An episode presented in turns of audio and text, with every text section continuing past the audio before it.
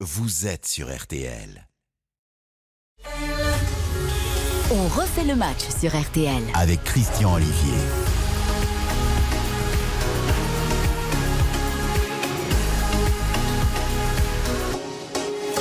Bonjour à tous, bonsoir, bonsoir. On fait le match 18h30, 20h. Bienveillance, info, débat, échange. Émission 100% interactive.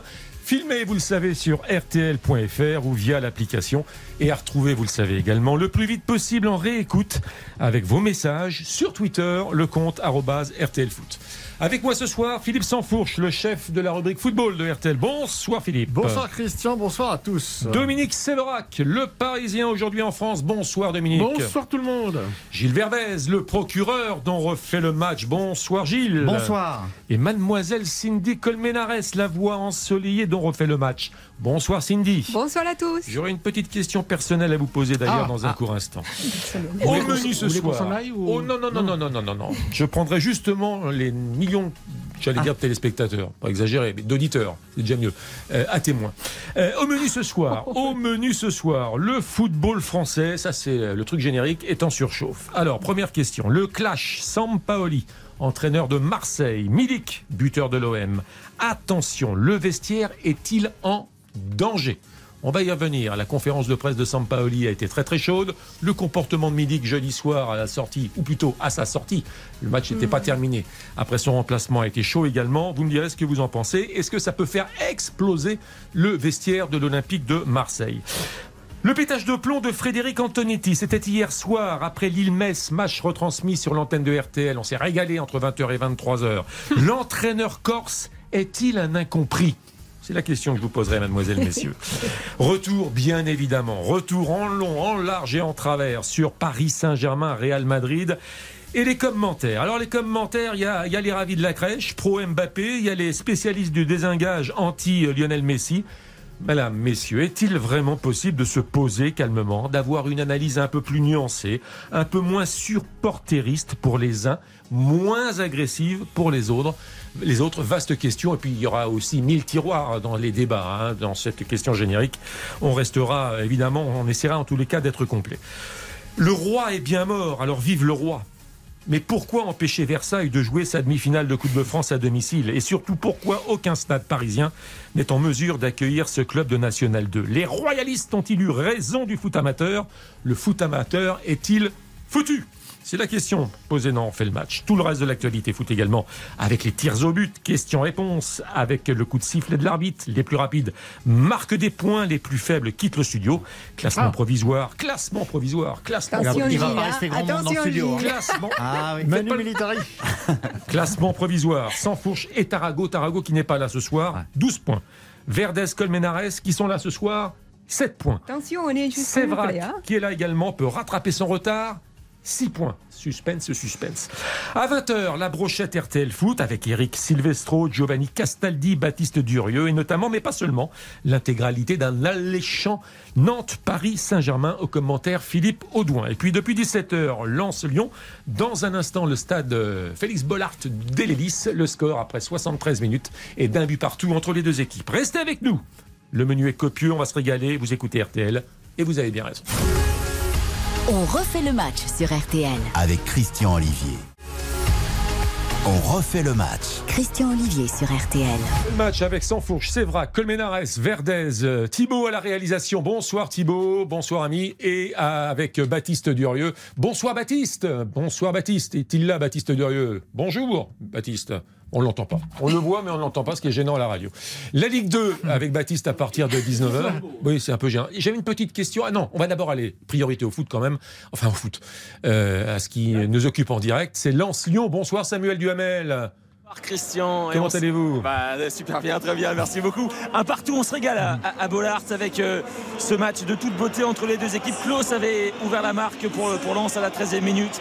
Et égalisation de Tino Kadewere à la 45e suite à un joli centre de, de Tino, euh, pardon, de, de Karl Toko Ekambi. Vraiment un, un match de toute beauté. Il reste un quart d'heure, un partout. Antenne ouverte, Samuel, vous n'hésitez pas. Dès qu'il se passe quelque chose, bien évidemment, on conclura, on débriefera de cette rencontre avec une affaire Boateng. Je vous annonce une affaire Boateng. Cette semaine, Jean-Michel Aulas, dans l'équipe, dit que Boateng sera euh, dans le groupe et même sur la feuille de, de match. Il n'est pas euh, sur la feuille de match. Samuel Duhamel, vous me le confirmez. Pas de Boateng dans, la, dans le groupe euh, ce soir pour jouer contre Lens.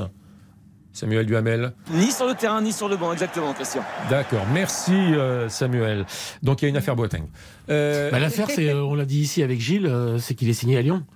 C'est que euh, un homme qui euh, est condamné pour violence euh, sur les femmes n'a pas à jouer au football en France. S'il veut jouer euh, quelque part, bah, en tout cas, pas à Lyon. A mal fait son travail. bon, ça c'est pas pour ça que Peter Bosch l'a mis de côté. Non, hein. mais d'accord, mais le, le- le problème initial est là, c'est que ce- cet homme-là n'aurait jamais dû signer. On ne signe pas des gens qui sont condamnés et qui ont une affaire en cours pour euh, violence faite aux femmes. Oui, mais alors vous avez des joueurs de l'équipe de France qui ne devraient pas jouer en équipe de Eh ben, France. c'est pareil. Non, mais là, là, vous, vous ne pouvez Gilles pas Verdez. exclure, vous ne pouvez pas exclure cette affaire faisant quand même beaucoup de bruit, gênant énormément. Vous ne pouvez pas exclure qu'au sein du club, Lyon est toujours soumis à des tiraillements internes, des réflexions légitimes sur cette affaire-là, de mon point de vue. Vous ne pouvez pas exclure que ça interfère. Vous ne pouvez pas exclure que ce joueur pose problème à Lyon. Il pose. Boateng n'est pas un joueur anodin. On ne peut pas le traiter Non, comme un joueur Gilles, de faut être football. clair. Il pose un problème sportif ou un problème extra Un sportif problème global. C'est surtout un la joueur qui a bois, une ça. énorme expérience, euh, qui aime bien le rappeler à l'ensemble des composantes du club, que ce soit dans le vestiaire ou à l'extérieur. Et à Lyon, on a aussi une assez haute opinion des structures et du fait que c'est pas un joueur, euh, fut-il ancien champion du monde, qui va expliquer comment ça se passe. Donc euh, c'est une guerre d'ego. Ouais.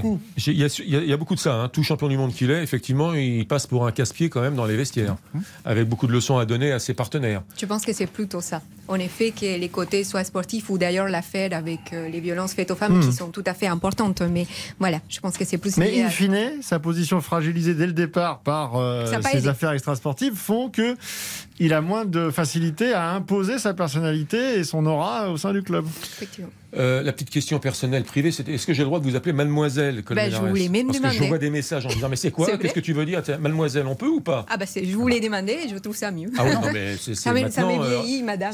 Ah non, mais là, c'est une Madame. émission de 1984 Non, que vous faites. Ah non, non, c'est mademoiselle. Bah, Laissez-moi choisir sur moi personne, s'il Ah, vous plaît. c'est vrai. Ah. Vous, faites, vous faites l'étonné, Gilles Verdez. Ne soyez pas étonné. Vous savez très bien. C'est-à-dire que je m'exprime. Non, mais non, oui, mais enfin, vous faites des Je veux dire, là, je veux dire, c'est- ça peut être répréhensible, pas euh, pénalement, euh, pas euh, Euh, légalement. Je ne me suis pas permis de faire euh, signaler ça. Mais euh, mademoiselle, maintenant, c'est. Bah oui, voilà. c'est madame. C'est bien. Maintenant, ouais, Ah bon, moi, bah, vous, mademoiselle. c'est madame. Ah bah oui.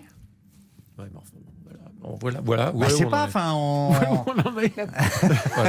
n'a aucun Non, problème je- du moment je- où je je suis comme demande- je suis respectée sur les plateaux, il n'y a aucun souci. Les grandes donc, actrices, euh, on les. à- à- Plus maintenant, parce que mademoiselle type, mademoiselle signale que vous n'êtes pas marié. Donc pour euh, uniformiser tout ça, nous avons décidé que ce serait madame. D'accord, madame. moi, hein. Du coup, pas mademoiselle Chanel, mais madame Chanel. Ah, vous Mademoiselle n'a pas d'accord avec ce que dit Christian. Certain. Non mais vous n'avez pas l'air d'accord avec ce que je dis. Ben non, je pas suis absolument hein. pas d'accord, mais euh, moi je demande simplement le feu vert aux intéressés EES. Ah oui, d'accord. si on Est-ce que je peux en- vous appeler Christian euh. Est-ce qu'on peut vous appeler Christian? Christian, ça vous va? Monsieur Christian. Non, mais-. Non vous savez que euh, on, peut se- on reçoit des messages insultants en disant on ne dit plus Ah, mademoiselle. ouais, exactement. Mais, je vous mademoiselle. demande pas votre autorisation. Ah, je, demande alors, l'autorisation à insulte. Christian s'en dit plus sur euh, les gens qui écrivent le message ou sur ce qu'on peut dire et pas dire Non, sur ce que surtout il ne faut pas dire. Oui. bah, Sur tout ce qui est donc mademoiselle, vous ne pouvez pas. Ça dit surtout des choses sur les gens qui écrivent des messages. Mais non, mais- Qui- Pourquoi ils s'énervent ces gens-là Mais moi je m'énerve aussi. Euh, tu- tu- tu- Mais tu- moi je vous écrirai volontiers un message, Ah mon bon cher Christian, tout à fait Gilles amical. ne veut pas entendre parler de non, On mademoiselle. ne dit plus mademoiselle. On ne dit plus Eh mademoiselle. oui, parce que c'est considéré comme une forme de, de sexisme. Voilà, euh, de, discrimination. Bon, Bah oui. Ce Je qui ne sens pas sexiste, Que- mais d'accord, que, c'est que chacun la, ses que avis. la- la jeune femme en question n'est pas, entre guillemets, euh, aboutie, puisque l'aboutissement, c'est le mariage. Et donc, le dans, allez, euh, dans l'esprit voilà. Ah, ça, Revenons- c'est vous qui Bah, le voyez comme ça. Oh, non, non, c'est le, On le discours, le discours féministe qui, a- qui accompagne le- Revenons au football. la question. Oui, Frédéric. Antonetti est-il un incompris? Alors c'est l'actualité la On plus change du tout au tout. C'est- c'est la plus fraîche Oui, et ça, en oui. même temps la plus chaude. Il est un peu trop viril. Je rappelle pour tous ceux qui n'auraient pas suivi le début du feuilleton, hier soir, Lille-Metz 0 à 0, fin de match houleuse avec l'arbitre Bastien Dechepi qui a d'ailleurs bien du mal hein, également à, à terminer sa rencontre. Je dis sa rencontre. Euh, carton rouge pour le Kosovar Zegrova à la suite d'un premier carton jaune. Euh, grosse pression sur les bancs de touche. Euh, des dirigeants dont Armand, Sylvain Armand, l'ancien défenseur du Paris Saint-Germain, désormais coordinateur sportif de Lille, qui descend, qui arrive, qui s'approche de la zone technique de Frédéric Antonetti. Euh, Antonetti ne le supporte pas. Alors je vais vous proposer l'illustration, la première illustration sonore de ce On refait le match. Et par honnêteté pour tout le monde, nous l'avons laissé un peu longue et intégralement, c'est-à-dire sans sans montage, avec une première réponse de Antonetti à la question d'un certain Sylvain Charlet, et ensuite vous entendrez des tentatives de questions d'un certain Bertrand Latour.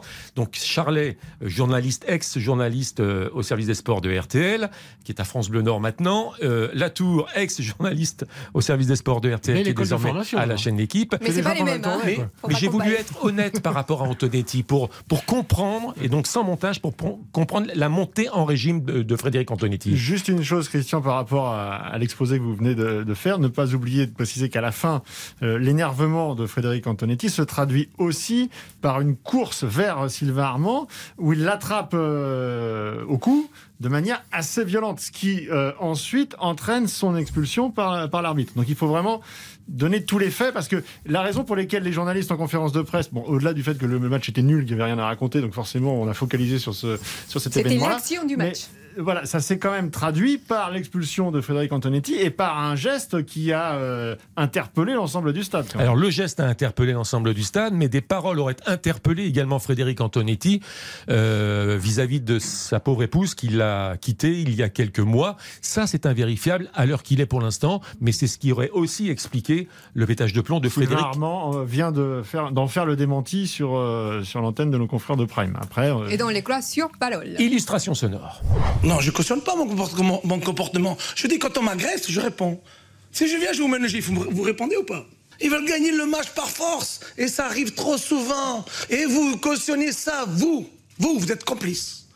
D'ailleurs, vous êtes complice parce que vous en prenez à moi. Vous êtes très agressif avec moi. Vous me jetez la faute tout de suite sur moi. Comment c'est moi? C'est pourquoi vous dites que c'est moi? Vous dites c'est votre faute, vous êtes fait trois fois. Vous les avez vu les expulsions? Vous les connaissez les expulsions? Eh ben allez-y, vous, non, vous mais je, Bah, non, mais je- vous, vous êtes êtes- sur ce eh, vous n'êtes pas procureur, hein? D'accord, vous n'êtes vous pas procureur. question, simplement. Voilà, vous n'êtes pas procureur. Et cherchez pas le scoop tout le temps. Vous êtes toujours en train de. Pourquoi je vous parle du match, moi? Pourquoi ils sont énervés, les dirigeants de Lille? Parce qu'ils n'y arrivent pas dans le match. Donc ils mettent la pression sur l'arbitre pour avoir quelque chose, pour vous- gagner le match. vous avez 60 ans, vous découvrez pas ça vous aujourd'hui. cautionnez ça. Vous cautionnez ça. Vous avez Moi, je 60 ans, vous découvrez pas ça aujourd'hui, non Quoi Ah Vous ben, avez et- 60 et- ans, et vous, vous savez ça mieux que moi. Et vous trouvez que ça c'est normal Il y a une échauffourée derrière moi. Et moi je ne dois rien dire. Mais je dois je- rester calme. Mais je trouve aussi. Je dois que- faire le beauf de service parce que vous aimez que les beaufs. Vous aimez que ça. Vous aimez, vous aimez les, vous aimez les BCBG. Vous savez ce que vous aimez comme entraîneur? Les. BCBG. Ah, vous les adorez les BCBG. Je ne suis pas un BCBG, je ne le serai jamais. Jusqu'à la fin. Je ne suis pas bon chic, bon genre. Je suis pas ça. D'accord? Quand on, quand on m'agresse, je réponds. Et vous aimez les BCBG en France? Vous n'aimez que ça, les BCBG. Ah, vous aimez pas les gars qui ont un peu de tempérament. Vous les aimez pas en France. Je le sais, je suis pas aimé, c'est pas grave. Voilà. Et là, Frédéric Antonetti quitte la conférence de presse. Est-il un incompris? Philippe Sansfourche. Il est, en- pardon. Cindy Colmenares. Allez, Cindy, vas-y, je te laisse la main. il est entier. Moi, je pense que sur les faits, euh, effectivement, de toute façon, les, les violences sont jamais euh, bien. Euh, ceci étant dit, ça a été vraiment l'action du match parce qu'il s'est rien passé d'autre dans ces matchs. Après, sur la façon de s'exprimer là, j'apprécie son honnêteté dans la mesure où il dit quelque chose qui sur les fonds est vrai. Armand n'avait rien à faire dans cet endroit-là, les dirigeants de Lille non plus. Et c'est vrai qu'il faut pas s'attaquer à Metz et, et- venir chercher l'arbitre par la simple et bonne raison que Lille n'a pas été capable de produire, qui est quand même si haut dans les, dans les tableaux, contre une équipe qui est en bas du tableau et qui, euh, voilà, ça s'est mal passé. C'est- c'est- Alors moi j'entends hein, ça et, et je tiens avant toute chose à dire que je respecte beaucoup la carrière et Frédéric Antonetti, le personnage aussi parce qu'on vit dans un monde où tout maintenant est, est communication, corseté et finalement avoir des, des- des gens qui s'expriment de manière un peu véhémente comme Et ça. quand on présente moi, les choses comme ça, il y a toujours un mais. Je trouve que ça fait du bien, mais, Mais- par contre, il faut pas nous prendre pour des imbéciles. C'est-à-dire que Frédéric Antonetti, ça fait 30 ans qu'il joue de ça. Ça fait 30 ans que ce soit avant le match, pendant le match, après le match, il ne fait que ça, mettre la pression sur les arbitres. Dire qu'il est victime des arbitres, qu'il y a une cabale contre son club, que quand on va jouer à Lyon, ça se passe toujours comme ci, comme ça, que quand on va jouer à Marseille, ça se passe toujours comme ci, comme ça. C'est son fonds de commerce, c'est son roulement depuis 30 ans. Et là, il nous explique qu'il pète les plombs Parce qu'en fait, il cherche quoi? Il est intelligent et c'est très bien que là, il risque une suspension importante. Donc, il essaye de justifier son geste. Et pour justifier son geste, il rappelle que messieurs euh, Armand et Létang sont manifestement, c'est vrai, rentrés dans sa zone technique. Et donc, il joue sa défense comme il doit le faire. Mais par contre, faut pas tomber dans le panneau. Et d'ailleurs, si vous allez sur YouTube, il y a une vidéo de 7 minutes qui a compilé tous les coups de gueule de Antonetti et vis-à-vis de la presse, vis-à-vis 9h12 qu'il faut faire. vis-à-vis de ses euh, collègues entraîneurs, vis-à-vis euh, des euh, dirigeants, vis-à-vis de l'arbitrage et même vis-à-vis, souvenez-vous, c'est l'un des incidents les plus euh, récents vis-à-vis des supporters. Oui, mais d'un Quand il était côté- entraîneur du Stade Rennais, il s'en prenait aux supporters en se retournant en disant. euh, Mais il a raison. Et d'un autre côté, et d'un autre côté, face à Brest, Monsieur euh, Armand a eu effectivement a déjà été suspendu. Il a été même sanctionné Ah, parce ça, que à chaque fois il venait. Ah, harceler l'arbitre. Euh, c'est un incompris, Antonetti? Absolument.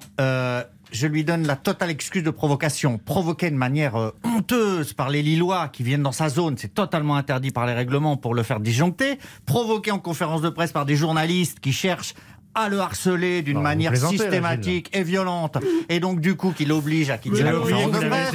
Frédéric. Antonetti est un saint homme. Alors je, je ne cautionne pas la violence, évidemment. Mais ce qu'il a fait, c'est qu'il a été poussé à bout. Il a réagi. Moi, je lui dis bravo. Non. Parce qu'il y en a marre des provocations Mais permanentes des clubs pas- puissants ou des journalistes qui cherchent à vous faire péter Non, les plombs. non, Gilles, Non, non, qui Non. pose des questions sur des choses factuelles Non. qui se sont produites sur le terrain. Vous point. faites 20 fois Oui, la même question. Gilles, il ne s'agit pas, de défendre la corporation, Gilles. Vous nous connaissez, là-dessus, je veux dire, quand il faut appeler un chat un chat, on appelle un chat un chat. Moi aussi. Sauf que quand on n'a pas la réponse, on, re- on repose la question. Et en règle générale, d'ailleurs, on reproche aux 20 fois. journalistes, on reproche aux journalistes, quand il n'y a pas eu la réponse, de ne pas insister pour Non, mais avoir alors, 20 je suis fois, désolée. fois la réponse. Non, non, non, je suis désolée, mais alors, d'un côté, Charletti, effectivement, je trouve que ces questions étaient bonnes parce que justement, l'effet de relancer, c'est ce qui a fait qu'on obtient des informations. D'un autre côté, l'autre journaliste que je ne citerai pas, je trouve qu'effectivement, il faisait trop des On leçons. peut le des- citer, c'est Bertrand Latour, hein, il n'y a pas oui, de souci. non, mais bon, enfin, il faisait un peu trop des leçons et au bout d'un moment, bah, c'est vrai que les coachs, ils commencent à être exaspérés. Non, et il y a un non, côté non, aussi où ils jouent. Bertrand Latour n'arrive même pas à poser ses questions. D'ailleurs, Bertrand Latour ne peut pas poser ses questions. L'histoire ça- sur on va pas 60 faire, euh, ans, c'est un peu disrespectueux. 5 minutes sur la conférence de presse, ça ça n'a aucun intérêt. Ah si, parce que ça Bah si, révèle euh, l'état d'esprit quand même. les journalistes ont fait leur, euh, ont, fait leur métier, ils ont posé des questions. Sylvain Charlet et Bertrand Latour ont été excellents, ils ont posé des questions. Frédéric Antonetti, il avait le micro, il, il pouvait répondre.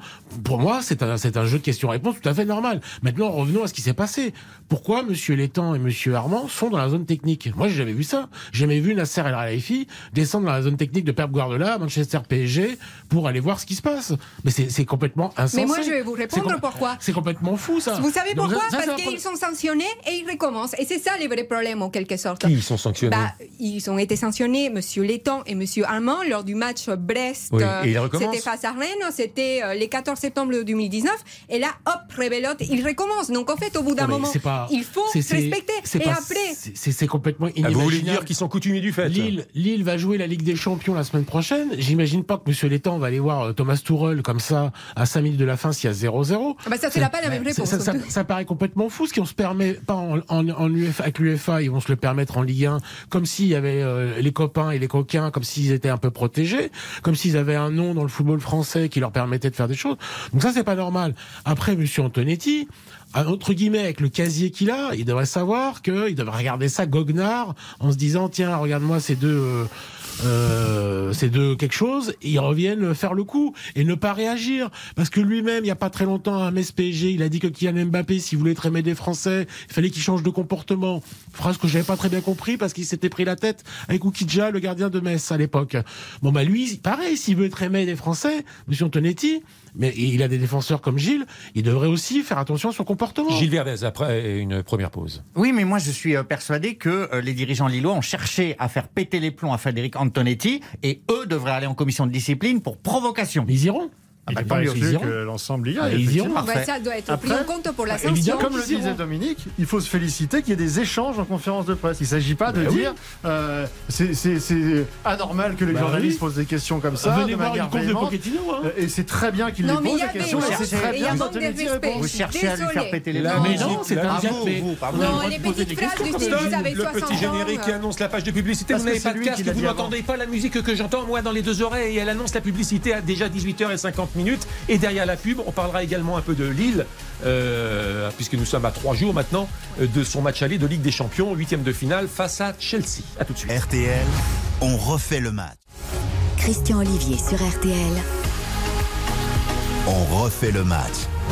On fait le match jusqu'à 20h. Avant, avant, avant, bien sûr, euh, RTL Foot 20h, 23h. Le temps additionnel euh, est amorcé à Bollard Delélis, Lance Lyon. Samuel Duhamel, toujours un but partout. Exactement, toujours un partout. Il reste euh, 120 secondes dans le temps additionnel. On rappelle les buteurs Klaus pour Lens et égalisation de Kadewere pour Lyon. Et à l'instant, euh, Fofana a, a touché la barre transversale. C'est extrêmement chaud devant la cage de, de Lopez. Il reste une poignée de secondes, Christian. Est-ce que vous considérez, mademoiselle, messieurs, qu'il s'agit d'un bon résultat pour l'une des deux équipes? On a le sentiment que ce partage des points ne fait ni l'affaire de Lens et encore moins celle de l'Olympique lyonnais, Dominique Sévrac. Écoutez, euh, Lyon va un peu mieux euh, si, euh, la si la non-défaite se confirme, parce que euh, ça aurait été une rechute. Donc euh, il y avait un risque. Lens est une place forte du football français, en tout cas à Bollard, euh, même si eux aussi en ce moment ils sont un peu, eux au contraire sont un peu moins bien. Donc les, les courbes se croisaient. Donc je pense que chacun va se satisfaire de ce nul, parce que chacun avait des motifs de craindre une défaite. On est d'accord là-dessus sur Bah, ce deux équipes qui ont un point d'écart au classement, euh, qui n'ont pas les mêmes objectifs avoués, mais qui euh, en interne ont, ont probablement les mêmes. C'est d'aller grappiller euh, l'Europe et le plus haut possible. Alors c'est sûr que, que pour Lyon, euh, qui, qui, qui cherche euh, tant bien que mal, et avec les recrutements importants au mercato, c'est vraiment euh, d'aller essayer encore d'aller chercher la Ligue des Champions. Il faut gagner ce genre de match pour aller chercher la Ligue C'est des moyen comme résultat quand même. C'était Ouais, ouais. l'occasion, effectivement, Gilles Verdez. Ça casse, je trouve, euh, la potentielle courbe d'un nouveau dynamisme ou d'un nouveau cycle. Euh, à chaque fois, on y croit, on se dit ils sont relancés et ils- non pas ils rechutent, mais ils rebutent sur euh, sur une équipe, sur un adversaire quand même théoriquement présumé plus faible, même si Lens, bon, à domicile, c'est sérieux. Donc voilà, pour moi, c'est un nouveau coup d'arrêt de Lyon et je suis déçu du résultat. S'il gagnait là, il revenait à deux points de Nice. Ouais. Euh, il mettait vraiment la pression sur Nice qui est troisième. Et là, tu peux vraiment C'est pas penser à la Ligue fini, c'est pas fini. On le voit que Saint-Etienne dans un autre euh, genre, puisque eux, c'est pour se sauver. Euh, moi, je les avais enterrés la dernière fois que je suis venu. Euh, J'aurais mieux fait de me taire, parce que vous voyez, euh, ça va Ou assez de nous vite. quoi. Pardon Ou de nous écouter. Non, mais voilà, ça va assez vite, quoi. Saint-Etienne qui reçoit le Racing Club de Strasbourg, qui est l'équipe, l'une des équipes en vogue également, quatrième au, au classement, quand même assez surprenante cette équipe du Racing Club de, de Strasbourg. On aura peut-être d'ailleurs l'occasion de parler euh, de la Saint-Etienne et du Racing Club de Strasbourg avant 20h. Fin de match à venir dans quelques secondes, euh, Samuel Duhamel à Bollard.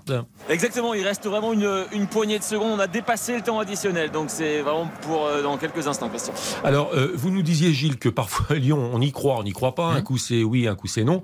Euh, je vous ferai remarquer que c'est exactement la même chose pour Lille. Je me fais vilipender chaque samedi soir. Oh non, non, on fait le match vous. avec une équipe lilloise dont vous euh, estimez qu'elle a toutes les qualités Pour- euh, pour Éliminer donner. Chelsea.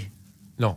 Non. Si, si, j'ai dit ça euh, sur vos antennes tout le temps. Ah, c'est pas ça que vous vouliez dire, Pour parce que vous me regardiez. Vous pensez que Lille va éliminer Je dis l'équipe qu'elle a toutes championne les d'Europe bah, je l'ai dit ici à l'antenne. Je pense que Lille a toutes les qualités pour éliminer Chelsea. avec Je les vouliez prestations, je avec les prestations qu'elle nous Oh, propose bah, en championnat. Non, avez la euh, dernière prestation. hein, Euh, Regardez voilà. Chelsea cet après-midi, c'était Ouais. pas fantastique. Ouais. Oui, non, mais enfin, franchement, vous me laissez sans voix. Ah, Christian, Bah, le je le Paris vois, mais je, je l'ai Vous dit l'avez là. vu le match hier ou pas Oui, Christian. mais je l'ai dit Christian, ici. le Paris Saint-Germain nous a appris à, à nous Bah méfier, oui. à nous méfier de ce qu'on montre en Ligue 1. Ça n'a rien à voir. On peut être bidon contre Rennes euh, le vendredi et plutôt pas mal euh, le mardi contre. Vous le voulez dire que Lille joue son va-tout en Ligue des Champions et a abandonné toute. Non, mais euh, méfions-nous, méfions-nous. Non, non, ce qui précède n'annonce pas toujours ce qui va suivre. C'est terminé, euh, Samuel Duhamel.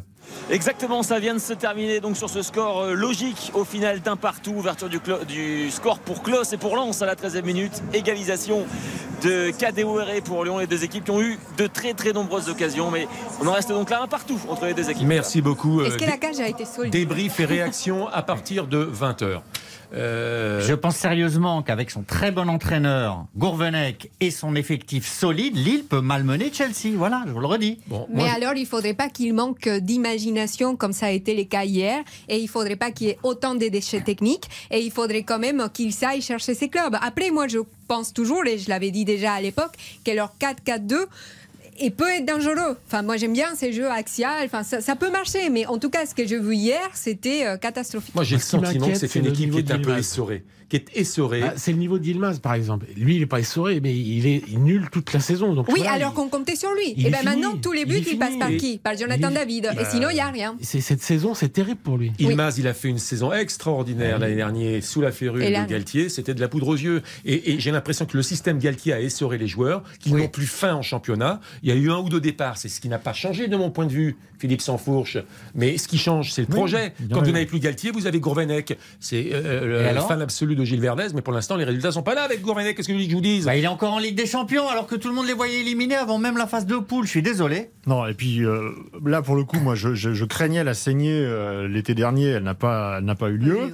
Euh, cette équipe a encore des, des atouts. Et, et ce qu'elle a montré en, en maturité et en volonté sur la phase de poule de Ligue des Champions, on n'est pas à l'abri euh, de revoir ça. D'une bonne surprise, oui, effectivement, on a déjà été surpris par leur parcours jusqu'à présent. Ouais. Donc, euh, c'est pas, c'est pas impossible. Mais c'est vrai qu'est-ce qu'on a vu hier, c'est pas rassurant. Mais, mais Chaque fois que je vois euh, Ben Arfa jouer, euh, je ne suis pas déçu. Après huit mois d'arrêt, euh, je trouve que euh, c'est une déjà c'est déjà une bonne idée. hier, soir, euh, il était remplaçant, il est entré, il Ouais. vous a subjugué derrière. Bah, il s'est- passé quelque chose enfin quand il est entré. Non, mais enfin, Non, mais vous ne faites soyons marrer, il s'est passé quelque chose. C'est contre Metz, 18e au classement. Arrêtez quand Mais même d'être naïf il- à ce le- point, Dominique. nul. Les 11 titulaires Metz est nuls. 18e, Ah, il joue à domicile. Ah oui. Mais Christian, là, Non, là, Metz- là, Metz- reviens- alors, désolé, Metz n'a pas Quand donné vous un bon voyez, match, quand vous voyez, moi j'étais au match PSG Nice au Parc des Princes où PSG se fait éliminer par Nice. C'est pitoyable, c'est nul. J'ai jamais vu ça depuis 25 ans. Après, vous faites un match formidable contre le Real. Donc, ça n'intéresse pas la Ligue 1 ou la Coupe de France quand vous jouez la Ligue des Champions. Après, Et le truc que les joueurs de Lille, ils s'en foutent de Metz. Ce qu'ils veulent, c'est de Chelsea. Le truc que j'entends maintenant, c'est le, le credo des entraîneurs. C'est difficile de jouer contre des, plo- des blocs bas. On a du mal Oui. à trouver les failles, mais il faut changer de discours ou changer votre projet de jeu, Ah oui, ou changer votre Ils tactique. peuvent pas dire qu'ils s'en foutent. C'est quand Ils même peuvent vrai. pas dire on s'en fout. admettre que c'est vrai. C'est, c'est, euh, on a- on s'est un peu enflammé en début de saison en disant ça y est, la Ligue 1 a changé de visage. euh, Il y a beaucoup d'équipes qui jouent. Oh, Lens, c'est sympa, Oui, Lens, c'est sympa, mais il y a quand même encore toute une partie de, on va dire, euh, jusqu'à la huitième place, où c'est quand même des équipes qui jouent, mais dur, physique, bas, euh, où c'est difficile de créer Moi, je trouve ces que le niveau formations-là. a C'est augmenté au niveau de la Ligue 1 et que c'est pour ça justement qu'on voit maintenant des bonnes surprises aussi sur la scène euh, européenne. Et par rapport, pour revenir par rapport au LOSC, la, quand la même, hein. difficulté que j'ai, c'est que je trouve que Jonathan David. que ça joue bien. hein. Non, mais Jonathan David, les vrais problèmes, c'est que tout est orienté, tout est autour de ces joueurs et on ne peut pas tout reposer sur un seul joueur. On va vous entendre, à vous entendre. Donc, Lille pas capable de euh, battre Metz, 18e au classement, fera un exploit contre Chelsea, euh, champion d'Europe en titre. Réponse, première réponse. En tous les cas, ce sera sur RTL, 20h45, Ah, voilà. 23h, mardi soir. La publicité et derrière les infos de 19h, on parlera du deuxième coup de chaud de ces dernières heures avec le clash entre Sampaoli et Milik, son attaquant polonais. À tout de suite. RTL, on refait le. Il est 19h. Dans trois minutes, le retour d'On fait le match. Dans l'immédiat, les informations. Stéphane Geneste, bonsoir Stéphane. Bonsoir Christian, bonsoir à toutes et à tous. Et on commence avec cette information que nous fait parvenir Guillaume Frixon, correspondant de RTL en Auvergne. Une randonneuse de 25 ans a perdu la vie cet après-midi après un accident de chasse. Elle a été touchée par une balle perdue tirée par un chasseur de 18 ans dans le Cantal sur la commune de Cassagnouz. Cela s'est déroulé en marge d'une battue au sanglier. Une enquête a été ouverte. Dans le reste de l'actualité, cette situation particulièrement tendue en Ukraine. Dans l'après-midi, des obus ont explosé sur le front. Information que nous confirment nos reporters sur place, Nicolas Burnand et Jonathan Griveau. Ils ont pu recueillir le témoignage de Victor, un chauffeur de taxi, qui ne cache pas son inquiétude. Je ne pense pas que la population va se mobiliser. Peut-être les militaires dans cette soi-disant République de Lugansk. Les militaires dépendent des ordres qu'ils reçoivent et ils doivent les suivre. On veut juste survivre. Survivre des deux côtés. Ma famille est là-bas et moi je suis ici. Alors la France recommande à ses ressortissants de quitter l'Ukraine, tout comme Berlin qui appelle urgemment les Allemands présents sur le territoire ukrainien à rentrer. Et dans le même temps, la compagnie aérienne Lufthansa a annoncé la suspension de ses vols vers Kiev et Odessa à partir de lundi. Toutes ces annonces sont intervenues au moment où Vladimir Poutine supervisait personnellement des manœuvres militaires de grande ampleur et les essais de missiles balistiques et de croisières capables de porter des charges nucléaires, ce qui fait craindre une invasion imminente. C'est en tout cas le point de vue hein, des Américains. Le Premier ministre britannique Boris Johnson a appelé les alliés à l'unité. En France, un nouvel appel à témoins a été lancé pour retrouver le policier soupçonné d'avoir tué sa compagne fin janvier à Paris.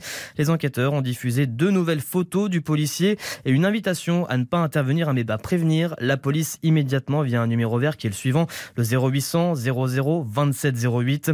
Sa voiture, son arme de service et ses deux chargeurs ont été retrouvés le week-end dernier à Amiens sur le parking d'un fast-food. Voilà plus de trois semaines qu'il est recherché. Un petit mot de sport, puisque vous l'avez suivi sur RTL il y a quelques minutes. Ce match nul entre Lens et Lyon sur le score de 1 but partout pour le compte de la 25e journée de Ligue 1. Ce soir, à 21h, Nantes reçoit le Paris Saint-Germain. Rencontre à suivre en intégralité, évidemment, sur notre antenne, dans RTL Foot. Allez, un petit point sur vos prévisions météo avec, euh, après le soleil de cet après-midi, eh bien, c'est de la pluie pour demain matin et des nuages sur une bonne partie de la France. Seule la vallée du Rhône et la côte méditerranée auront droit à un beau et un grand soleil. Les températures seront comprises entre 1 et 12 degrés. Et puis les courses demain, c'est à Vincennes avec un départ prévu à 15h15. Je vous donne d'ores et déjà les pronostics de Dominique Cordier qui sont les suivants. Le 3, le 8, le 12, le 11, le 13, le 14 et la dernière minute de Dominique Cordier, c'est le 8, Ikem, RTL, 19h03 minutes. On vous retrouve Christian et votre équipe pour la suite dont on refait le match. Merci Stéphane, prochain rendez-vous info 20h. Absolument. RTL, on refait le match. RTL, on refait le match. Christian Olivier.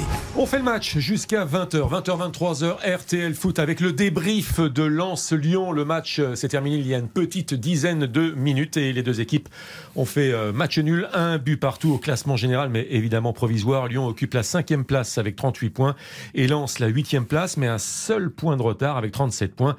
Mais on va attendre évidemment tous euh, les résultats et de ce soir avec dans RTL Foot un alléchant, je le répète, Nantes-Paris-Saint-Germain. On en parlera tout à l'heure. Et puis bien sûr la suite et la fin du programme demain après-midi et euh, demain soir. On fait le match avec Philippe Sansfourche, Dominique Sévrac, Cindy Colmenares et Gilles Verdez. Et avec vous tous qui nous écoutez et qui envoyez vos messages, nombreux messages ce soir sur le compte arrobase RTL Foot, Baptiste Durieux. Baptiste Durieux, le micro s'il vous plaît pour Baptiste Durieux, merci problème de micro avec euh, Baptiste. Est-ce que Baptiste nous entend une fois? Est-ce que Baptiste nous entend deux fois? Non, problème de, ah, avec, il est muet ce soir. pardon? Il est muet. Il est muet. Il est Bah, muet. Sinon, je vous invente les commentaires. c'est le Alors, Bernardo de, c'est le Bernardo dont refait le match. Il est beaucoup plus il, est beau, muet. hein. Il nous entend toujours pas, euh, Baptiste? Bon, il nous entend pas. Alors, je vais prendre la main sur la Ligue 2 si c'est possible, mais ce n'est pas possible. Donc, on verra cela un tout petit peu plus tard. Euh, le deuxième sujet chaud, le deuxième coup de chaud de ces dernières heures, vous le savez, c'est le, le clash entre Sampaoli, l'entraîneur de l'Olympique de Marseille. Je dis ça pour ceux qui suivraient le football d'un peu, d'un peu plus loin. Il y en a beaucoup également, mais qui sont à l'écoute dont on fait le match. Entraîneur argentin. Le, oui, entraîneur euh, argentin et, l'attaquant polonais et l'attaquant polonais Milik. Alors rappel des faits, match de Ligue Europe, conférence jeudi soir, victoire 3-1 contre Karabakh, une équipe euh, d'Azerbaïdjan. Sortie, doublé d'abord de Milik, doublé de Milik, sortie de Milik. D'ailleurs Payet a marqué le troisième but, on le précise également. Et pas content du tout, Milik qui shoot notamment dans une bouteille d'eau. bah, c'est normal, c'est un footballeur. Oui, mais peut- euh, attendez la suite, car la conférence de presse était quand même assez évocatrice hier, celle tenue par l'entraîneur Sampaoli, Jorge Sampaoli, euh, Oh, qui est revenu, qui est revenu donc sur euh, cette, euh, ce geste, on va dire, de mauvaise humeur de Milik, son buteur pourtant. Illustration sonore, c'est la conférence de presse. La traduction est assurée par Hugo Hamelin, notre correspondant foot à Marseille. Il fait partie des top joueurs à son poste, mais dans le jeu, il a encore du travail à faire. Il a des fois la possibilité de trouver d'autres espaces, des partenaires libres. Notre jeu demande tout ça. Lo expliqué estar feliz. J'ai parlé avec lui, je lui ai dit qu'il fallait pas être euh, agacé, qu'il fallait être heureux. Il a marqué deux buts pour l'OM, il n'y a pas à être frustré. Il y a un autre joueur qui est rentré à sa place qui a marqué aussi. On dirait que parfois les joueurs se cherchent des excuses pour ne pas être heureux. Pourquoi il n'est pas heureux? S'il n'est pas heureux, c'est son problème. Il devrait se référer à une autre personne, pas à moi. conmigo. Alors, mademoiselle, messieurs, c'est quand même une sacrée mine là de, de Sampaoli, l'entraîneur, qui, C'est qui lave quasiment le linge sale de l'Olympique de Marseille, non pas en famille, mais en public. C'est pas bien. Il veut l'humilier, il veut le briser, il veut le détruire. Un entraîneur peut pas faire ça. Sampaoli déteste les stars. Il veut être la seule star. C'est fait partie de ces entraîneurs qui ne supportent pas le moindre ego, même au sens positif du terme. Donc, on doit fonctionner dans un système, on doit être cadré. Donc, comme il veut briser Milik, il le Je sort quand il est la bon. langue. Il le fait pas jouer. Il l'humilie. Voilà, le pauvre soldat Milik, qui est pourtant un joueur humble, commence à disjoncter. Donc voilà, je trouve que c'est moche. Euh, Ça fait partie de ces euh, choses du football qui sont des querelles de personnes que je déteste. Un entraîneur n'a pas le droit de vouloir briser un joueur. Et le rire très sonore que vous avez entendu, ami auditeur, c'est celui de, de Cindy Colmenares. Elle peut rire, mais, non, le mais rire non, je ris reflète pas. Non, mais j'ai- ri hein, j'ai amer. Parce que, Non, mais honnêtement. pourquoi, pourquoi vous riez? Non, mais parce que, au fait, quand on dit euh, quand, que Sampaoli, il n'aime pas les stars, et ben, Payet, c'est quoi, un vendeur de poissons? Payet, c'est quand même un champion du monde.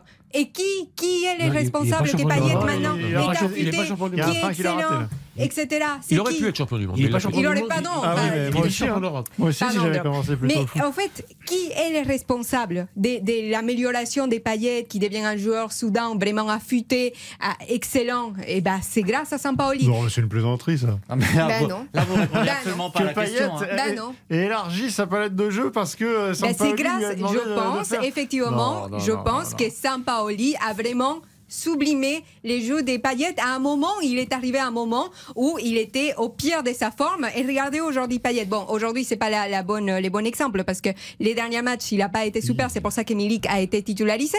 Mais il a quand même sublimé, amélioré. Oui. Et je pense que d'ailleurs, c'est pour sa ça Payet, mis. hein, c'est de faire trois Mais bons c'est pas la question. hein. La question, c'est pourquoi il brise Milik. Non, mais il, il il il y a- deux choses. Non, mais, euh, non, non, d'un côté, d'un côté non, la communication. la parole tourne, hein. La communication n'était pas bonne, c'est vrai, au niveau de la. Il n'a pas à parler comme ça et à étaler les La linges sales. On est d'accord, mais du côté, ça c'est ok, on est d'accord sur ça. Mais que les joueurs, ils tapent un- euh, une bouteille, ben ça on s'en fiche, tous les joueurs les font. S'ils n'aimaient pas, c'est parce que vous avez la mémoire courte. Avant, avant février, parce que depuis février, c'est vrai que Milik, il marque je sais pas combien de buts, mais avant février, c'était quoi Milik? Il n'arrivait pas à marquer. Donc en fait, lui, Faux. il réfléchit pas, Sampaoli, sur l'instant. Philippe, Faux, il marquait déjà euh, Milik, je crois qu'il doit être à 13 ou Pardon, 14 buts. un but avant Euh, février. là, Ah, un, un but avant février Non, je crois pas. Euh, là, il y a un total de buts en fait En Ligue 1, je à cette parle, là. période de la saison En euh, qu'on n'a 1. pas revu à l'OM depuis André-Pierre Gignac. Non, mais Philippe, si, en non, mais Ligue ça 1. c'est factuel, c'est statistique, Non, c'est c'est factuel. factuel que c'est la en Ligue 1, réalité, la réalité des choses, Philippe la réalité des choses, c'est que Sampaoli a décidé de faire son système, d'ailleurs qui a fonctionné pendant plusieurs mois, Mhm. sans Milik. D'ailleurs, sans numéro 9 et en sacrifiant euh, Payet. Et c'est sur les qualités propres de Payet et non pas parce que à 34 ans, euh, Sampaoli a décidé de lui apprendre le football. C'est sur ses qualités propres qu'il a réussi à faire des différences. Mais le fait est que ce, ce système euh, qui a eu des vertus dans certaines situations, qui permettait de pas prendre de but, mais qui tournait autour du but sans en mettre, à un moment donné, ça n'a plus marché. Il se trouve que Milik a repris la main. Et là, on parle de quoi? On parle d'un joueur qui vient de sauver la mise à Metz, qui vient de mettre un doublé. Je crois qu'il doit être à 6 ou 7 buts sur les 3 ou 4 dernières quel but à Metz, Et hein qui se retrouve. Le retourner. Oh, Est-ce que vous avez déjà entendu un entraîneur parler comme ça d'un joueur qui vient de lui mettre but sur but et qui lui a sauvé la mise sur les 3 ou 4 derniers matchs qui viennent de s'écouler Rarement. C'est complètement Mais parce qu'il Oh, compte pas sur lui. c'est hors norme. Et bien, Mais- il compte pas sur lui parce qu'en fait, il ne veut pas se dédire. Il ne veut pas revenir en arrière par rapport à des choix qu'il a fait ça, et où il En se fait, rend compte qu'il non. s'est trompé. C'est pas Point. ça, Philippe. C'est juste OK. En fait, même pour les groupes, quand ils parlent, qu'est-ce qu'ils disent? Avec Milik, parfois, on a du mal à parler. Regardez les matchs face à mais Nantes. ça, c'est bidon, Bah, ils ont arrêtez. du mal. Ça, Pourquoi? bidon. Et Milik, qu'est-ce qu'il dit lui-même? C'est pas bidon. Sur Canal Plus Pologne, qu'est-ce qu'il disait? Il disait que lui, les ballons ne lui parvenaient pas. Et c'est vrai, il a pas tort. Non, mais- Avec Payet et sans attaquant, avec un faux neuf, ça marche c'est- mieux. Cindy, Cindy Colmenares n'a pas complètement Ah, tort. elle n'a totalement, pas... elle a totalement tort. Elle dit Mais- n'importe non, quoi. Non, non, non, non, non, elle ne dit pas n'importe quoi. Mais là- Alors, je m'inscris en faux. Elle ne dit pas n'importe quoi. Vous pouvez pas dire ça, Elle Gilles. sauver le, le, le compatriote Mais vous pouvez pas dire ça. Elle ne dit non non non. Elle ne Et dit pas n'importe quoi simplement. Ou elle n'a pas complémentaire. Elle n'a pas- peut-être pas complètement raison également. Car Milik effectivement demande des ballons qui n'arrivent pas toujours dans les pieds. Il s'en est plein auprès de ses compatriotes. Mais mais dans le vestiaire, il n'a pas non plus que des ennemis, Milik. Non, mais non. Non, non, mais, mais- c'est quand même un joueur. Alors pas ça attendez, votre sujet, Christian, les excusez-moi. derniers Ah, c'est le sujet parce que mon- ma question, moi, c'est levé avec ce genre de déclaration et de comportement. Est-ce que le vestiaire de Marseille peut exploser? Mais la question que vous avez posée n'est pas son rôle sur le terrain. Elle est pourquoi, pourquoi son entraîneur, comme ça, le fracasse d'une manière spectaculaire? Parce que il cherche effectivement à briser un joueur qui ne n'applique pas le Il Sampaoli n'a aucun euh, intérêt à faire ça. Dominique ça, c'est du Dominique complotisme, c'est scandaleux. Dominique Sévrac. Alors, euh, Milik, On met le pied un- sur le ballon un peu et puis. euh, Milik, c'est un super joueur. On dit c'est un super attaquant. Euh, pour moi, c'est en dehors de ce qui se, en dehors de, de- des stars du Paris Saint-Germain, c'est peut-être avec Paqueta le meilleur joueur du championnat. Et je comprends pas que publiquement un entraîneur le, le napalme comme ça. Moi, j'ai jamais vu ça, comme a dit euh, Philippe. C'est extrêmement rare en conférence de presse, si ce n'est quand il y a un divorce qui s'annonce, quand il va y avoir euh, le licenciement de Vicage de Rasso au Paris Saint-Germain après avec euh, une passe d'armes avec Guy Lacombe. Mais là, c'est extrêmement violent par rapport au rendement, par rapport à ce qu'il apporte en ce moment, par rapport au fait que tous les résultats positifs de l'OM, euh, il est impliqué dedans, et notamment le but à Metz, qui est quand même un but extraordinaire. Qu'on ne voit très rarement en Ligue 1. Donc je comprends pas, à part peut-être la thèse de, de, de Gilles, que c'est quelqu'un qui n'aime pas les stars ou c'est quelqu'un qui n'aime pas qu'il y ait des égaux au-dessus du sien, parce que moi je me suis un petit peu renseigné. C'est ce qui se dit beaucoup, hein, Ouais, parce ouais. que quand ne on compare supporte pas- Sampaoli à Bielsa, Bielsa, lui, ne stigmatisait jamais Mais un non, joueur. parce qu'il ne supporte- Jamais un joueur. Moi, Parlait ce du collectif raconté, et euh, réglait ses comptes individuellement. Il Sampaoli parle le pas. fait différemment. Et Milik, il parle pas? Il parle pas. Bah, il Oui, fait à- que ça. la il fait que râler, pas que. Il donne des interviews. Oui, non, mais c'est un excellent joueur international. Oui, c'est pas- Et les derniers matchs, c'est vrai qu'il a été excellent et qu'on peut rien lui, lui reprocher en Ligue Europa Conférence. Ça, Voilà c'est une la petite certitude. phrase Mais on n'est pas sur la culture de l'instant. C'est pas juste La février qui petite phrase compte. que je retiens, moi, et on l'a peut-être pas compris instantanément, c'est quand, dans le débrief du match, Sampaoli dit on a été battu collectivement. Et il estime que Milik n'est pas un joueur suffisamment collectif Eh oui. lorsqu'il y a des replis défensifs à opérer et que c'est pas dans l'option, le projet de jeu de l'Olympique de Marseille. Mais, en rappelant d'ailleurs que Milik Il joue à quel est- poste? Il est Avant-centre. relayeur, Milik Il est. Ah, euh. Il est terrain, dans, il est dans cette même conférence de presse, il dit il est excellent dans la finition. Bah, ça tombe bien, il, est attaquant. Donc, euh, moi, je sais pas. C'est un attaquant, numéro le nombre 9 de qui a matchs des buts, 60 hein. sélections euh, en Pologne aux côtés de, de Lewandowski. C'est un joueur qui a mis plus de 50 buts à l'Ajax d'Amsterdam, qui a mis plus de 50 buts à Naples et qui débarque dans le, dans le Ligue 1. En Ligue 1, on devrait être heureux tous les jours d'avoir un joueur comme ça.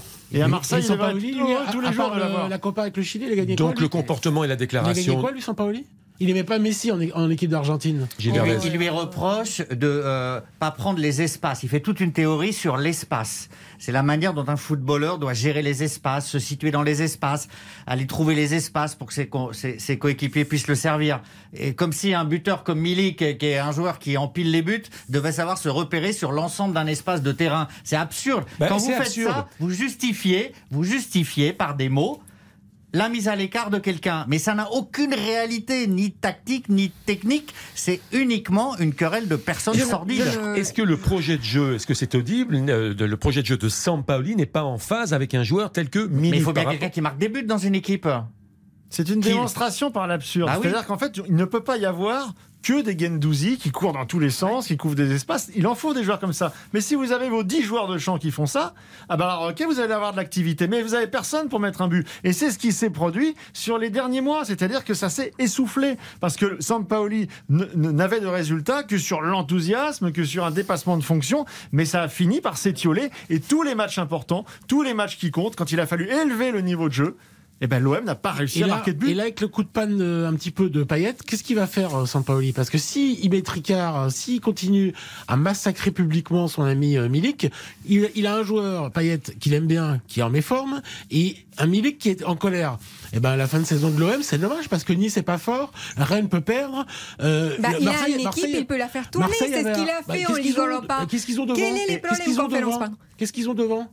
Ils ont, Mais- pas, ils ont personne devant. Mais tu as pas regardé les matchs de l'OM à l'extérieur toute la saison. En fait, tu t'es arrêté qu'à février. C'est, je vois pas une autre explication. ont devant Eh ben, Pendant ont fait toute la c'est quoi saison. les matchs de l'OM Bah, ça s'est bien passé. L'OM donnait quand même des Ah bonnes, oui. des Ah, bonnes ils ont gagné 1-0 performances. à contre des équipes il faibles. donnait, il donnait Le- des bonnes performances à l'extérieur. Donc en fait, si vous allez vous voir passer que sur l'effet que Milik marque en février, bah, Alors écoutez, pourquoi, dans ces pourquoi il cas-là, recrute Bakambu euh, mais il fonctionne très bien hein? justement. Il recrute Et Bakambu parce qu'il y a des fonctionne très bien carences sur les, sur les ailes pour, pour livrer des ballons Il dans la profondeur pour un joueur comme Milik. il tiens, veut parce que qu'on- ça. parce qu'on peut pas faire Ben, une parce saison qu'au début, entière il est avec parti Payet, du constat que les ballons ne lui parvenaient pas.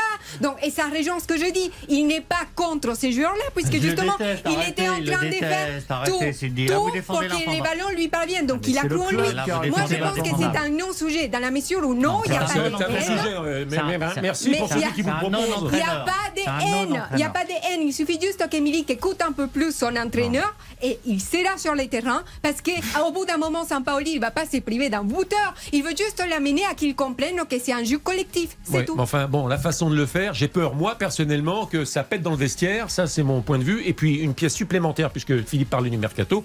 On rappelle, je sais pas s'il y a un lien de cause à effet, je n'en sais rien, mais qu'il a été recruté sous Villas-Boas. Et, Oui. que c'est- c'est- et que c'est donc Oui. euh, euh, comment il, euh, Il a marqué Sampaoli des buts au moment a eu de des joueurs en renfort recrutement Oui. etc il a eu ce qu'il voulait pour mettre encore une fois son projet de jeu mais là c'est une pièce un peu rapportée J'ai l'impression euh, que oui, euh, il ne veut pas forcément. ceci explique Il a peut-être été cela blessé, il est quand revenu, vous il a arrivez dans un vous pouvez pas mettre sous contrat les 35 joueurs que vous souhaitez. moi, je peux bien vous dire- Oui, mais on va s'avouer que lui particulièrement, c'est pas celui Allez. qui l'enchante le mieux. La conclusion de Il s'est en plus à l'aise avec un paillette, c'est évident. Donc, il, il- il considère que Milik est un maillon faible dans son effectif. Non, Ah il veut les faire. Non, il qu'il colle. Il veut Hmm. qu'il colle à les stratégies qu'il a pour lui. Ah, d'accord. Moi, j'ai parlé hier avec des gens qui euh, sont spécialistes de l'OM et qui le suivent au quotidien. La moitié du vestiaire est déjà contre Sampaoli, donc euh, ça peut continuer. hein. Voilà. N'importe quoi. Et pas contre Milik alors. Ah ben non. D'accord. Donc, euh, N'importe quoi. J'y crois pas une seule seconde. Eh bien, euh, on verra ça un petit peu plus tard. J'ai une bonne nouvelle. Ah. On a retrouvé Baptiste Durieux. Mais, Enfin. mais, mais après la publicité. Ah. Pub. RTL, on refait le match. On refait le match. Christian Olivier sur RTL. La suite d'On fait le match et les débats enflammés, mais tout se passe bien. Tout se passe bien entre chroniqueurs et chroniqueuses. Avec Dominique Sévrac, Gilles Verdès, Philippe Sansfourche, Cindy Colmenares. Et cette fois-ci avec Baptiste Ah. Durieux. Bonsoir, cher ami. Ah bonsoir à tous Ah oui Comment ça va, dis donc Il est bien vivant, il a retrouvé la parole. Bernardo. Euh, Beaucoup de messages, messieurs, euh, évidemment, pendant euh, cette absence qui était interminable, euh, je l'imagine. Tristan nous dit Milik, depuis le triplé face à Angers, est totalement injouable. Si l'OM veut aller en Ligue des Champions et au bout de la Coupe d'Europe, ce sera avec le Polonais, joueur ultra différent. position de, de Ryan qui est assez similaire. Milik ne correspond peut-être pas totalement au système et à la philosophie de Sampaoli, mais c'est un attaquant de haut niveau dont le recrutement était presque inespéré pour l'OM. Le laisser sur le banc ou l'enterrer en conférence de presse, euh, en conférence de presse est presque criminel. Euh, c'est le message de Ryan. Et puis je vous relais également euh, deux messages sur Antonetti, puisque évidemment ça a beaucoup fait parler. Bruno nous dit donc maintenant être anti et avoir de la personnalité, ça veut dire en venir aux mains. Et tout le monde trouve ça normal et légitime cette attitude. Le comportement d'Antonetti est répugnant. Oui, les dirigeants lillois n'étaient pas à leur place au sens propre et au sens figuré, mais en aucun cas la provocation permet la violence physique ou verbale. Et la position de Simon, qui est un peu plus nuancée, qui défend le, le coach de Metz, on peut trouver son attitude parfois excessive, considérer que c'est un gros bourrin et plein d'autres choses, mais juger l'homme uniquement sur la base de 90 minutes par semaine n'a pas de sens. C'est un homme avec des valeurs humaines bien plus profondes qu'un excès sur un terrain. Voilà pour les messages. Un petit mot de Ligue 2, euh, Baptiste Durieux. Déjà la victoire de l'AC Ajaccio tout à l'heure 1 à 0 sur la pelouse de Sochaux Ajaccio qui est euh, troisième à l'heure où l'on se parle et puis évidemment euh, toutes les rencontres qui ont lieu en même temps on joue depuis euh, environ euh, 20 minutes Euh, 1-0 pour Nancy c'est important euh, une possible victoire pour Nancy face à Dunkerque pour l'instant et 0-0 sur les autres pelouses je vous rappelle les affiches Bastia Dijon Guingamp Paris FC Nîmes Grenoble Niort Auxerre Paucan Quevilly-Rouen Valenciennes et puis enfin Rodez Amiens Tiens, vous savez quoi, Baptiste Durieux? Eh bien, je vous libère. On vous retrouvera à 20h dans RTL Foot. Merci, chef. Avec Eric Silvestro et Giovanni Castaldi. Le Paris Saint-Germain à 19h22. On a parlé de l'actu chaude. Celle-ci est chaude également, mais elle date de mardi dernier. Le Paris Saint-Germain, vainqueur à l'arrache du Real Madrid, un but à zéro. Un but miracle de Mbappé. Une copie moyenne de Messi. Et, et- et ma foi. euh, Pas un but miracle. ah, je savais, je, l'ai- je l'ai fait exprès.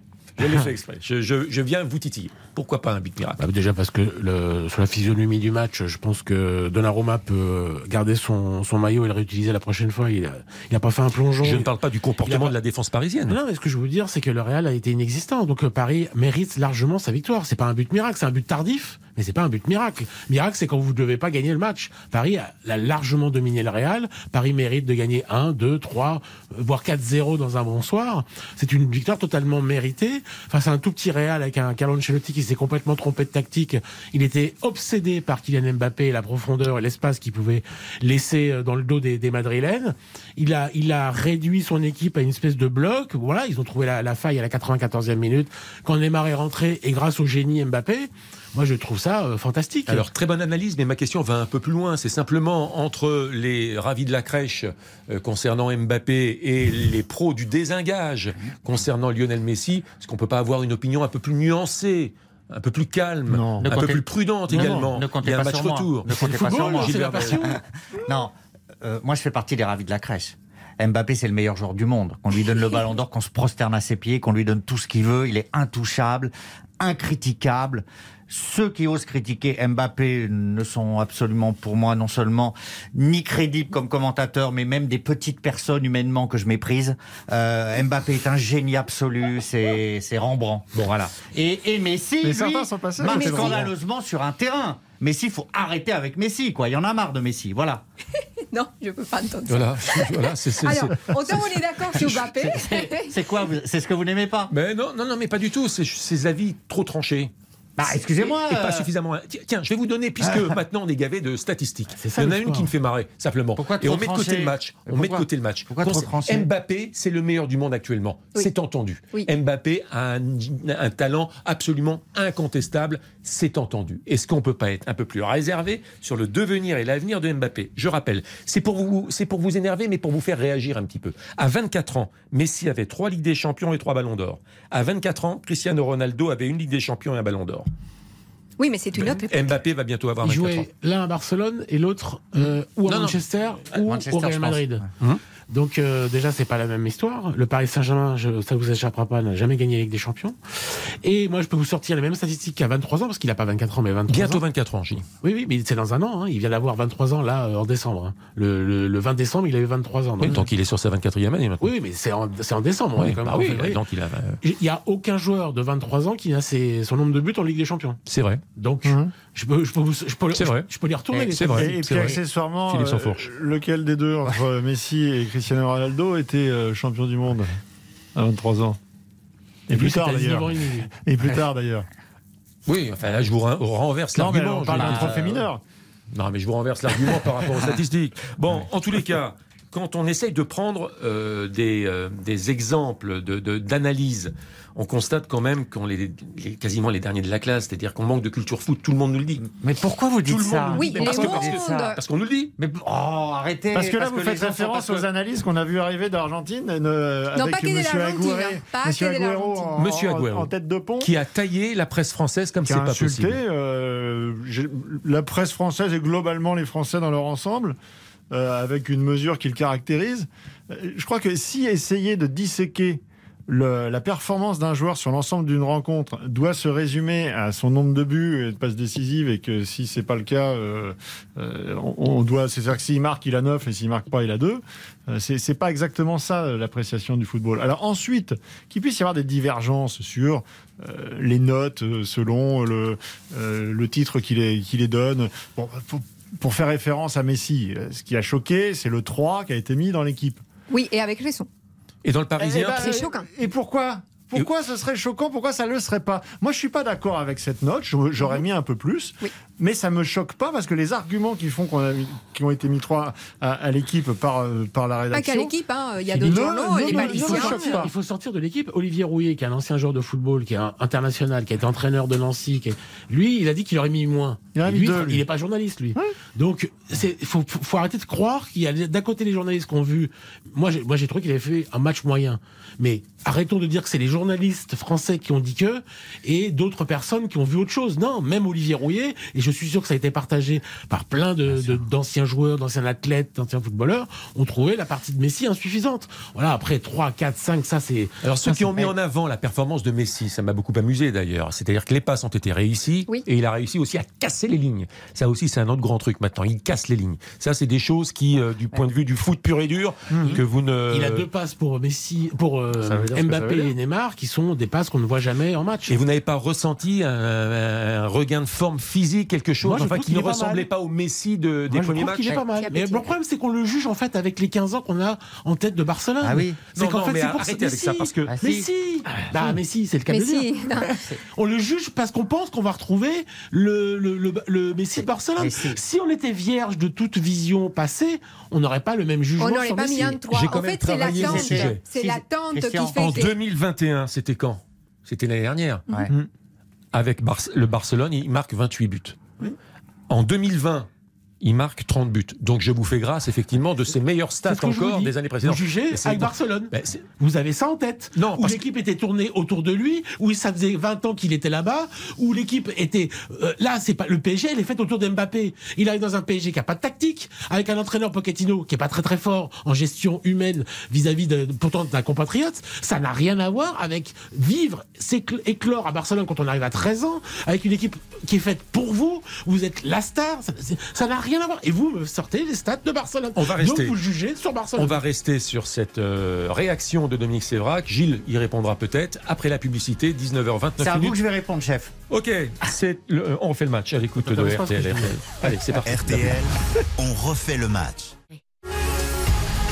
On refait le match. Christian Olivier sur RTL. 19h31 minutes, la suite d'en fait le match avec Philippe Sanfour, chef de la rubrique football de RTL, avec Dominique Sévrac du Parisien aujourd'hui en France, avec Gilles Verdez, le procureur, célèbre procureur dont fait le match, et Cindy Colmenares, la voix ensoleillée dont refait le match. Et à 20h, ce sera RTL Foot avec Silvestro Castaldi, Durieux et le grand format 21h, coup d'envoi de Nantes-Paris Saint-Germain, en vous rappelant que le match de 17h s'est soldé par un résultat nul, un partout, entre le Racing Club de Lens et l'Olympique lyonnais. Réaction à venir d'ailleurs sur cette rencontre du haut de tableau. Un bon match de football. Vous vouliez répondre? Oui, je suis d'accord avec Dominique sur ce qu'il disait à propos de la manière dont on regarde Messi. Mais, mais vous, vous nous demandez, chef, vous nous demandez de la mesure par rapport à Messi. C'est ça que je ne comprends pas. Vous dites pourquoi on n'a pas un jugement un peu plus mesuré sur Messi. Messi, c'est le ou l'un des meilleurs joueurs de l'histoire du football. C'est un palmarès incroyable. C'est un joueur qui arrive au PSG vous en faites, on en fait, tout le monde en fait, des pages, des, des kilos, des heures d'antenne, de spectacles visuels, etc.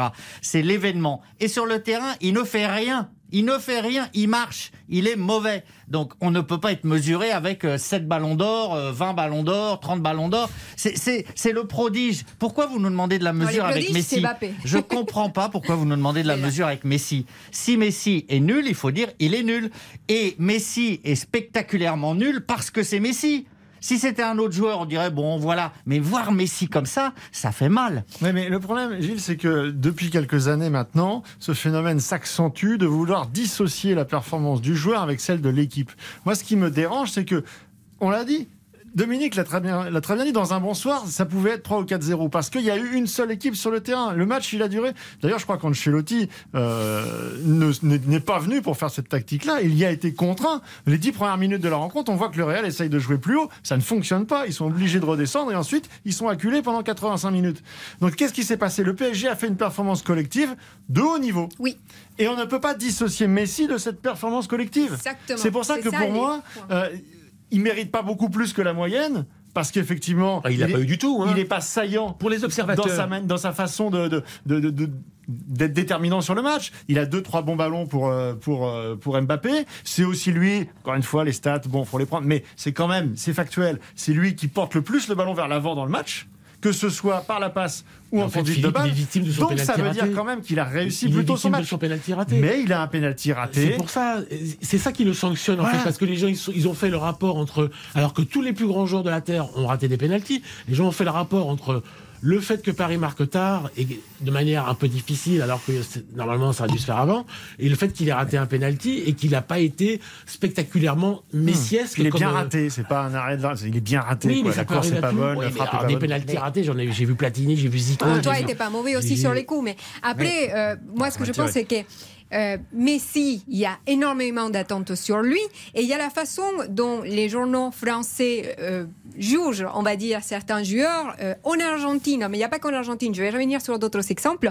On parle non seulement de Messi, on rappelle aussi les cas Neymar, où on dit Messi et Neymar ont été accueillis comme des rois. Et puis par la suite, on commence à être un peu trop exigeant et on met surtout, on rappelle qu'on met énormément en avant Mbappé à juste titre, mais que limite il s'exagère. D'ailleurs, il y a un journal argentin qui s'appelle Olé qui dit les ridicules pointages, enfin les points que l'équipe a accordés à Messi, qu'est-ce qu'il y a derrière? Et pendant tout l'article, euh, je ne suis pas du tout de cet avis, euh, il commence à demander mais qu'est-ce qui se passe? Qu'est-ce qui se cache derrière ces pointages? Parce qu'ils n'arrivent pas à comprendre. Et il compare également avec euh, les points qui ont été par les journaux des Times en Angleterre, qui a donné à Messi ni plus ni moins que 7 points. Sur 10.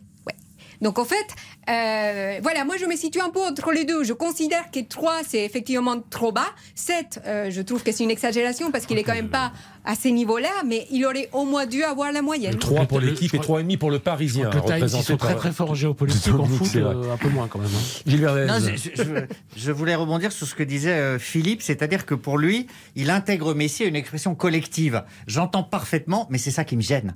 C'est que vous faites de Messi une partie d'un collectif. Alors que pour moi, euh, Messi était là et derrière lui, il y avait un collectif. Et je trouve que votre démonstration, moi, je la prends à rebours, c'est-à-dire que Messi ne tire plus vers le haut une équipe, il s'intègre à un collectif. C'est ça qui me fait de la peine pour lui, de voir Messi, finalement, joueur comme un autre. Mais Alors qu'Mbappé tire il- le collectif arrive- parisien. arrive dans C'est- Moi, c'est ça qui me déchire. Il arrive dans une équipe où un homme a pris le pouvoir parce que la nature ayant horreur du vide, quelqu'un a pris le pouvoir par son génie, par son talent. Cet homme, c'est Kylian Mbappé. Donc aujourd'hui, on est un peu obligé, c'est ce que fait Pochettino depuis un an. Si Pochettino a fait quelque chose en un an, c'est bien ça, c'est d'organiser l'équipe autour de Mbappé, puisque c'est la seule force. Neymar est pas là ou blessé, et quand il est là, il est trop gros, il, est- il revient de la fête, je sais pas quoi. Mais si il, il arrive dans une équipe donc où il regarde. Vous savez comment en plus il est, son caractère fait que c'est pas quelqu'un qui s'impose, qui demande des choses ou qui c'est quelqu'un qui est un peu sur la pointe des pieds. Au camp des loges, il est plutôt dans son coin, dans le vestiaire.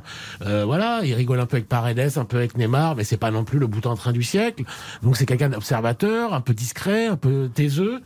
Et donc c'est aussi ce contexte-là qu'on est Non, mais en fait, de- vous lui demandez ce que vous lui reprochez. D'un Ah, côté, vous lui demandez d'être plus collectif, etc. Et vous le regardez et vous dites, euh, mais Messi, en fait, à vous entendre, on a l'impression que vous lui reprochez d'être collectif finalement et de ne pas être le leader. Au PSG, il y a un leader, c'est Être, co- être collectif, Voilà. être collectif peut-être, mais avoir le coup de rein nécessaire. Et à 34 ça. ans, est-ce que vous avez le coup de rein euh, de Vous pouvez pas avoir le Bah, de rein. Il a D'où ma question. il a Est-ce que c'est il y a pas il longtemps il est Non, en mais alors je forme. pose la question. Est-ce que Ah c'est si, il est encore en forme. Est-ce que c'est une erreur de casting? Non, il est encore en forme. Il a gagné. Bah, dans quelle mesure Niveau marketing, non On voyait pas un sportif déclin. euh, Il y a six mois personne- maintenant. Au- Non, à a l'aune de ce qui se passe actuellement, est-ce que c'est une erreur de casting Non, parce que l'équipe gagne. Non, je suis désolée. Non, et il gagne contre un Real. Après, ce qui embête peut-être, c'est que les stars aujourd'hui soient Mbappé, alors qu'on s'attendait à que peut-être ce soit Messi, parce que ça a toujours été le cas au Barça. Mais non, parce que collectivement, les PSG, pour une fois qu'on dit que collectivement, les PSG tiennent la route, Ah non, parce que Christian. souvent, on leur a critiqué que les PSG jouaient trop personnel les joueurs, eh bien, c'est parfait. Est-ce que vous pensez que Messi peut mettre un doublé à Bernabeu Est-ce que vous pensez que c'est possible? Mais Tout est possible. Et Tout qu'est-ce est- que vous- franchement, tout est possible. Alors c'est possible. Tout Et est qu'est-ce- possible. Qu'est-ce que vous direz s'il met un doublé à Bernabeu? Vous direz quoi? Vous direz que les grands matchs appartiennent aux grands joueurs, que c'est un génie. Donc c'est le 9 mars, vous allez peut-être voir le réveil de Messi, et là il y aura plus de débat ou je sais pas Non, mais vous savez pourquoi je vous posais Faut de façon provocatrice. Cindy, la, la question est-ce que c'est pas une erreur de casting? En- Au PSG, il n'y a pas de fond de jeu.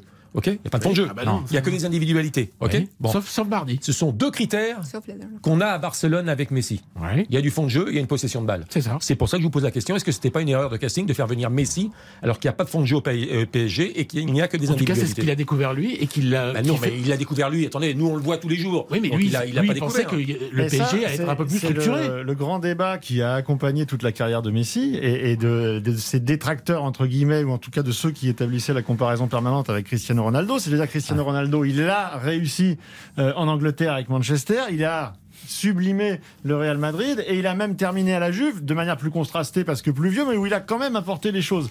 Et de dire Messi, on verra. Sauf que le problème, c'est qu'il il est parti trop tard. Et que si il ne, ne met pas sa patte sur le, le jeu du Paris Saint-Germain, on ne saura jamais si c'est parce qu'il n'est pas capable de le faire dans un autre collectif que celui de Barcelone ou c'est parce qu'il était vieillissant et qu'il l'a fait trop tard. derrière la publicité. Encore un petit peu de Messi, un petit peu d'Mbappé. On n'a pas suffisamment parlé de Ah Mbappé. oui. Mais voilà, l'erreur de casting, j'aurais pu vous dire aussi, j'aurais pu être encore un peu plus provocateur.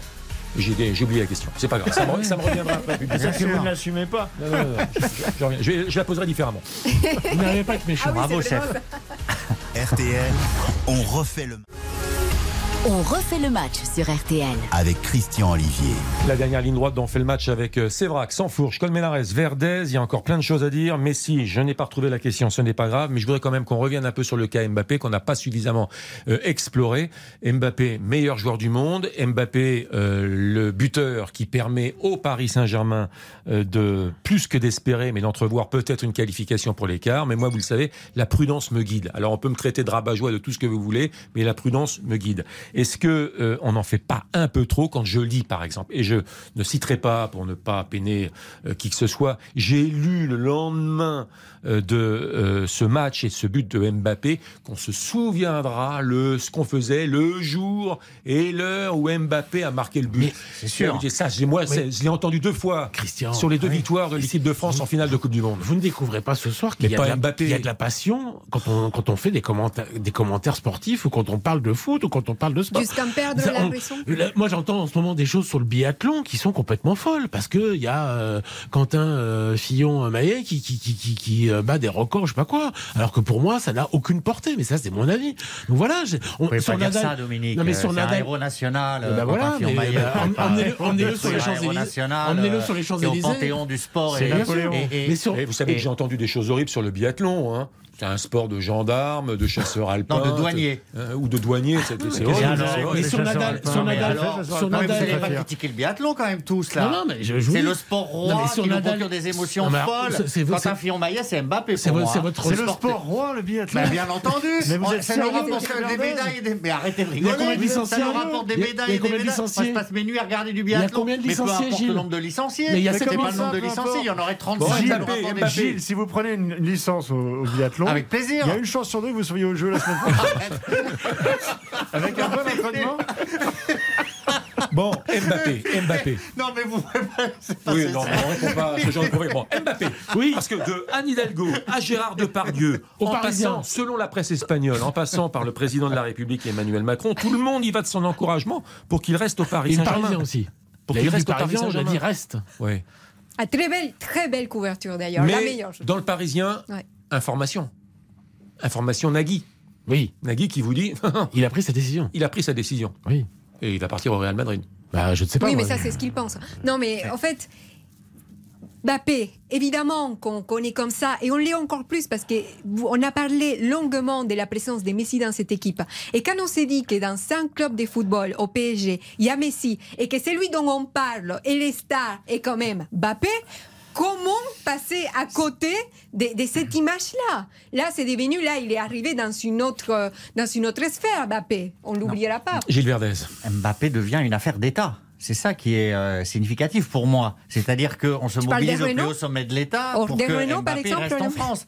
Et, et c'est la seule manière C'est-à-dire que si Mbappé ne reste pas au Paris Saint-Germain, vous êtes en train de nous dire qu'Emmanuel Macron passera pas le deuxième, le premier tour. Ah, je dis pas ça, mais si Emmanuel. Macron monte au créneau pour défendre Mbappé, c'est parce que Mbappé c'est la France et qu'il lui dit la France a besoin de vous. C'est du jamais vu. Selon la presse espagnole. hein, Selon- c'est la presse Ouais, espagnole. bon, euh, arrêtez, on n'a pas pu. On a essayé de vérifier, on n'a pas pu vérifier. Voilà. S'il y a eu message entre le président de la République et Mbappé. Sera, si- a priori, hein, il sera bientôt en campagne pour quelque chose. Vous pourrez lui poser la question. Si, Oui, mais si, met- c'était- si ça, si ça n'avait pas de véracité, il y aurait pu avoir un démenti flagrant. Je constate qu'il n'y en a pas eu. Ce qui est certain, c'est qu'il y a une connexion euh, Voilà. entre les deux et Ah qu'à bah oui. chaque fois qu'il y a eu des écéchanges, ils ont été euh, plus que cordiaux. Enfin, le président Vous de la République a surtout une connexion avec l'Olympique de Marseille. Non, non, non. Et- non, non, oui, non, oui, non. non, Quand, mais- quand- quand- quand Mbappé rate son penalty contre la Suisse, il reçoit combien de textos de Emmanuel Macron Ouais. Quatre. Oui, mais c'est Le Ah bah oui, bah voilà. Donc ils ont chacun le portable de l'un Et, de l'autre. souvenez-vous, on reprocher. parle pas que de sport. Ouais. Euh, Emmanuel Macron avait bien pris soin aussi de le remercier euh, publiquement. Ouais. Il avait fait en sorte que ça s'entende dans les micros lorsqu'il était allé avec vaccins La Fontaine sur le fait que euh, Kylian Mbappé avait communiqué sur le fait qu'il se vaccinait, ce qui n'était pas une évidence Mhm. à l'époque. Et ça aussi, ce sont des choses qui ont euh, euh, lié entre les deux. Sport, héroïsme et banlieue, la manière dont Mbappé joue un rôle avec euh, Bondy, avec les banlieues. Mbappé, c'est de la politique. Ça se passe moyennement. Ouais, non, hein. là, ça pas se passe Bon, moyennement actuellement. Vous le D'accord, si vous savez, on va pas, on va pas Bon. en parler ici, mais bon. Et en même Moi, je suis temps- pas d'accord là-dessus. Mais, mais, vous êtes pas mais d'accord, c'est un si, mais si Mbappé reste en France, si Mbappé reste en France, c'est un succès français. Donc ça veut dire que ça peut aussi se discuter après, entre Gilles- Macron et le Qatar. Gilles, si jamais il reste euh, en France, euh, il va rester un an, peut-être deux maximum, mais il va pas rester 20 ans. hein. C'est-à-dire qu'un jour, un, Ah jour, oui. il- un jour, il va quand même partir pour le Real Madrid. hein. Alors mais ça tombe bien, c'est parce qu'il se dit il donc parle euh, espagnol très bien. quelques Je- heures, sinon quelques minutes après le match, comme- une partie du, de la famille, le clan, j'aime pas, la famille, une partie de la famille Mbappé aurait rencontré l'émir.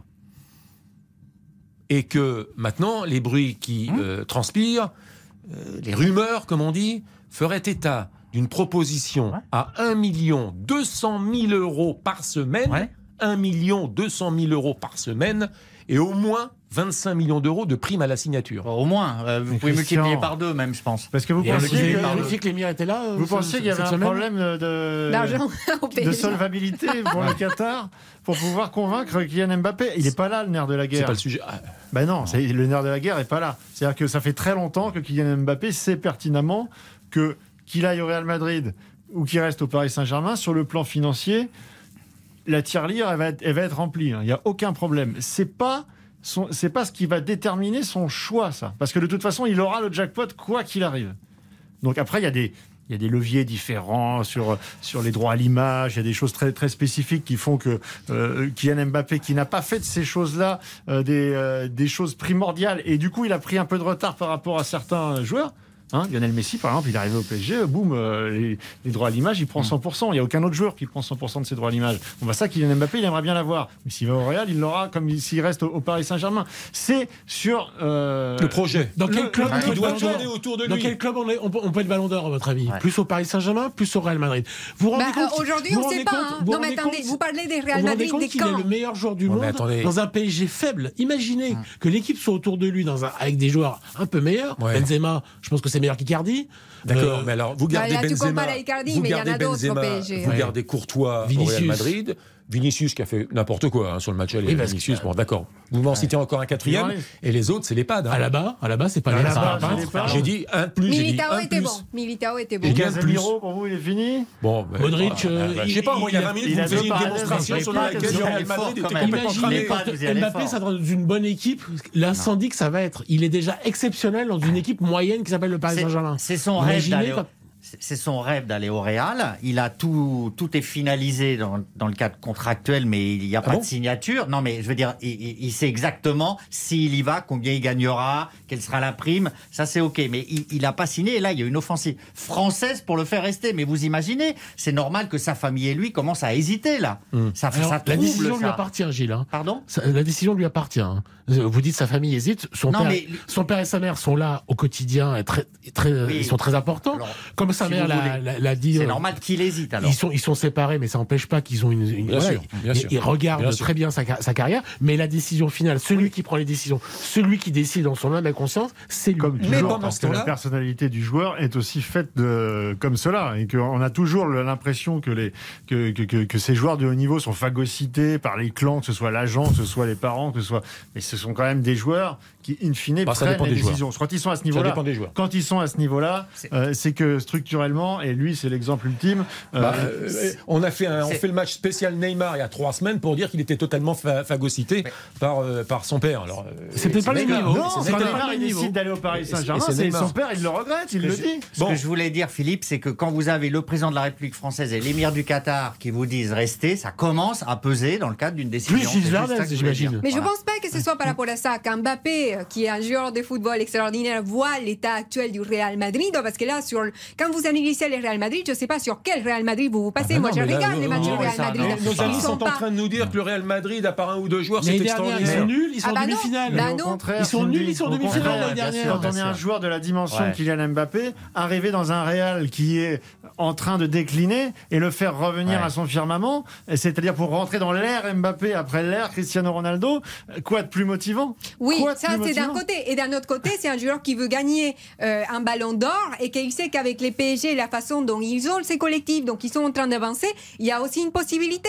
Donc moi, je pense sincèrement que Mbappé devrait réfléchir parce que là, les PSG, ça sera tout autour de lui. Tandis qu'au Real Madrid, bah, Tout on autour ne de lui, sait c'est pas. avec Neymar, avec Messi, Bah regarde, avec Di dis Maria, toi-même avec que Messi n'est pas avec au avec Donnarumma. Messi, il est là pour euh, apporter collectivement pour les marketing, Neymar. mais la nouvelle star aujourd'hui du, de ce club-là du PSG, hein. c'est Mbappé. Celui Mais Neymar, c'est du marketing. Jusqu'en 2025, il est là. vous connaissez les Il a footballs. signé jusqu'en 2025. Vous savez, la réalité du football, ça veut dire que Cindy qui- qu'il va quitter le Paris Saint-Germain pour le Real Madrid. Alors on est d'accord? Ah non, moi je suis, Bon, je sais bah, pas. je Moi j'en sais rien. Moi je, je parle que des infos. J'en sais rien. Bon, sauf que euh, euh, Haaland, il aurait signé un pré-contrat Avec. avec, le le Real Madrid. bah oui. Oui, et alors? Mais il n'a pas encore un an de Vous- contrat vous voulez- avec le Ça vous Borussia. intéresse pas une attaque euh, Benzema, Haaland, euh, Mbappé? C'est impossible. Et- et Ils ont pas fait les Galactiques avec Figo, Ronaldo, Zidane. euh, Mais Mbappé veut un projet qui tourne autour de lui. mais Parce que vous pensez Et qu'il vous allez lui parce mettre que vous dans les pensez- pattes à Haaland Parce que vous pensez qui se sont tirés la bourre. parce que, parce parce vous pensez qu'il a peur d'Haaland Bah et qu'il se pense moins fort qu'Haaland? Non. Mais vous avez vu, Haaland, c'est un Ah, bien, très bon très bien, mais on arrivera à un système de concurrence. Il ne se sent pas moins fort qu'à Haaland. Il voudra prouver à Haaland qu'il est plus fort qu'à Haaland. Et sur le terrain, Mais on Haaland, c'est aussi quelqu'un qui s'est donné des buts. Il, il- il se mettra au service d'Mbappé. Vous il faut. voyez Benzema, Haaland et Mbappé dans la même Mais équipe. Benzema, il a 34, 35 ans. Donc, dans- il va faire la Coupe du Monde. pas évident. Et après, c'est terminé. Benzema, dans un an, vous l'oubliez. Dans un an, c'est fini, malheureusement. Hmm. Après, l'aventure Haaland-Mbappé, moi, me paraît. Non, non, moi je vois bien par contre Alain au Real et Mbappé au PSG et une concurrence, voir qui est enfin les meilleurs. Bon, écoutez, euh, l'avenir nous le dira. Ah oui, Voilà, voilà. hein, quand on Mais sûr. sait pas plus, c'est la bonne conclusion. Ah oui, Haaland, quand- on n'en sait pas plus, c'est la bonne conclusion, l'avenir nous dira. Très bonne. Euh, 19h Dans le même monde. et 52 minutes, les tirs au On but. parle pas de Norvégiens qui jouent Ouais. pas les Coupes du Monde, qui parlez pas les euros. Non, mais Il est outré par votre mais comparaison. Haaland Mbappé. vous ça l'avez choqué. ça paraît je le comprends, Non, on était sur un génie, Ouais, vous me ouais, parlez ouais. d'un joueur norvégien Haaland. qui joue à Dortmund. Ouais. Mais Bah, s'étaient qui est souvent euh, Mais ils s'étaient souvent comparés, Quel souvenez-vous, avec Laurent. Mais non, mais c'est pas la même catégorie. Mais Allez, si, si. C'est comme moi, je peux pas me confronter à vous. Vous êtes un génie, moi je suis Arrêtez, rien. arrêtez, voilà. là, vous vous rattrapez là, et c'est maladroit. Ne te fais pas si petit, pas si grand. Hein. Euh, les tirs au but, après la page de pub, et on va y inclure, préparer donc une réponse, mais comme vous ne connaissez pas la question, préparez une réponse Est-ce qu'on est sûr que certains ne connaissent pas la question à Versailles, Versailles et la Coupe de France. À tout de suite. RTL, on refait le match. Christian Olivier sur RTL. On refait le match. Les tirs au but, le classement général provisoire, sans fauche Tarago 12 points, Verdes Colmenares 7 points, Sévrac 6 points, quelques questions d'actualité. Il faut attendre le coup de sifflet de l'arbitre pour répondre et si possible de façon pertinente. Alors la Coupe de France, les demi-finales de la Coupe de France, ce sera la semaine prochaine, mercredi Nantes-Monaco et mardi Nice-Versailles. Et non pas Versailles-Nice. Les royalistes ont-ils eu raison du foot amateur? Oui, Non. Dominique Sévrac. C'est honteux qu'on ne trouve pas un stade pour euh, Versailles en Ile-de-France. C'est inimaginable. Je demande la démission de- du président Noël Le Graët, qui ne peut pas rester à la tête d'une fédération où on méprise autant les amateurs pour la compétition phare du football français. Donc c'est à la fédération Vous de trouver tout, des solutions. tout, vous mélangez tout. D'abord, pourquoi Quoi j'ai dit les royalistes? Parce que euh, Oui, parce que Versailles ne peut pas jouer. On l'a évoqué il y a 3-4 En fait, semaines. il n'a pas compris la question et vous lui donnez le point. Mais si Vous savez pourquoi on ne peut pas. Le Non, mais match. Les royalistes, ça peut pas parler de la, de la Coupe de France et de- du fait que Versailles n'a pas de stade. Non, Versailles, Versailles a un stade. Oui, non, mais Simplement, Versailles se trouve dans un rayon de Pas 5 que sur la km avec, si on installe des projecteurs, il y en a un, je crois, c'est ce que nous disait Jean-Luc Hariba, qui, le, le projecteur va éclairer la chambre du roi. Ouais. Mais le Mais roi est on peut mort. trouver Bon, Oui, de pas toute de façon. la question ne se posait C'est plus pas- parce c'est pas ça le problème. Après, c'est pas le problème. Mais c'est c'est la compétition de qui? Mais le Parc des Princes appartient au PSG. Le PSG n'a pas voulu donner son il parc. doit l'imposer. il y a Il la Le doit Stade de l'imposer. France, vous n'allez pas mettre 15 000 spectateurs au Stade de Il doit France. l'imposer. Charletti. Non, mais c'est pas une dictature. Charletti, hein. non, il y a des bagarres à chaque fois. Il y a des- Ah avec oui, ah voilà. oui. Donc Ah dis, il n'y a pas de Ah solution. joue à Nice alors, vous êtes d'accord vous Et Oui. je suis d'accord. mais je- j'ai pas été d'accord. Ah Je oui, pose la hein, question. Les supporters, ils, font, ils prennent l'avion, ils vont à Les royalistes ont eu lui la peau du, du football amateur. Alors, j'ai hein. quelque chose à signaler. Il y a un très bon jeu. ce match-là, il doit se jouer à Nice. Tout le monde est d'accord. Même Versailles est content parce que Nice va leur payer les hôtels, l'avion. vous le méprisez le peuple. Il vous êtes fou, quoi. Je veux dire, il y a trois semaines, vous nous faisiez la démonstration sont- inverse. Il ils- était scandaleux que Toulouse euh, reçoive Versailles alors que Versailles aurait dû recevoir Toulouse au tour précédent. Et vous nous Mais en avez dit, demi-finale, le stade n'est pas homologué. vous nous avez dit, c'est le mépris du football Mais le- amateur. oui, mais- autre. oui, mais le stade n'est pas On homologué. en là, là, pas c'est la girouette. non Là, vous êtes une girouette. Qu'est-ce que vous voulez que Pas du tout, vous pouvez pas jouer sur un stade. Mais il y a des règlements. Mais vous n'avez pas lu les règlements de la Coupe de France Mais si, on ne Eh peut ben, pas déjà, jouer à déjà, Versailles. ils sont un peu faits à l'envers les règlements parce Ah, qu'on alors, peut revenir, on peut revenir quand même sur le fait que euh, Versailles a démarré sa, compétition il y a bien longtemps euh, sans avoir euh, le VAR, ces choses-là, et puis d'un seul coup, eh ben, on est au méfiant, et ben non, faut le VAR. Ah bah voilà. Voilà. Donc c'est pour ça aussi qu'on peut pas jouer sur n'importe quel stade, parce que sinon il n'y aurait pas que l'histoire des, des Ah, on n'y avait projecteurs. pas pensé à ça. Eh ben, Ensuite- moi j'y avais pensé. Bien sûr, il a raison, Philippe. Enfin, Vous en- me- en quart et de lui, finale. vous lui dites rien, et moi vous le dites. En vous quart de finale. ensuite. En quart de finale. Oui. Là, là, je, je mets en avant votre mauvaise foi Oui. absolue. En quart de finale, vous nous avez fait la rare, démonstration inverse. C'est le football euh, amateur qu'on méprise. la VAR Vous m'avez en- pas. Non, mais la VAR, elle existe en quart de finale également, Gilles. Elle existe également en quart de finale. Je pense que vous avez tort. Eh, Mais elle existe en quart de finale, la VAR. Donc- L'obligation de la VAR sur un terrain? Mais euh, l'obligation, oui, elle existe en quart de finale. Donc euh, vous, vous êtes en train de vous fourvoyer. Bah, Absolument pas. Je dis Versailles est tout content d'aller à Nice. En tout cas, ce qui est Nice. sûr, c'est que le. Paris Saint-Germain a raté une occasion de se rendre sympathique Voilà. Ah, oui, public.